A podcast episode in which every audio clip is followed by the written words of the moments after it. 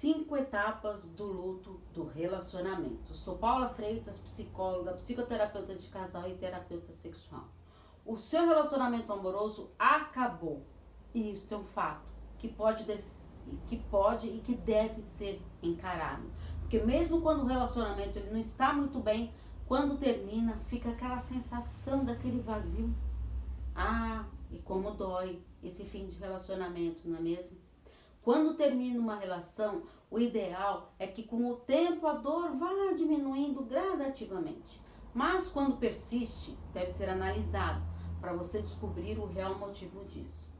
Todo término de relacionamento precisará passar por esse processo de luto. Segundo pesquisas, esse luto ele passa por algumas etapas, que são: a primeira é a negação. A princípio, a pessoa ela quer achar uma vantagem nisso. Ah, estou solteiro agora. Ela quer ter essa convicção. O segundo é a raiva. Começam as suas indagações devido a tanta ira.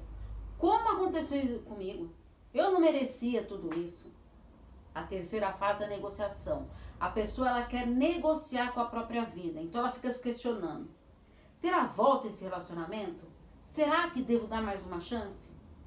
A quarta fase é a tristeza, quando a pessoa ela tem a consciência de que o relacionamento acabou. Então ela começa a reviver algumas lembranças. E a última fase é a aceitação. Finalmente a etapa tão desejada, aceitar o término. Sabe que, que acabou este relacionamento, mas que está sobrevivendo com esta perda. Respeite essa fase do luto. A fuga, ela só retarda esse processo e aprenda a encarar essa perda, certo?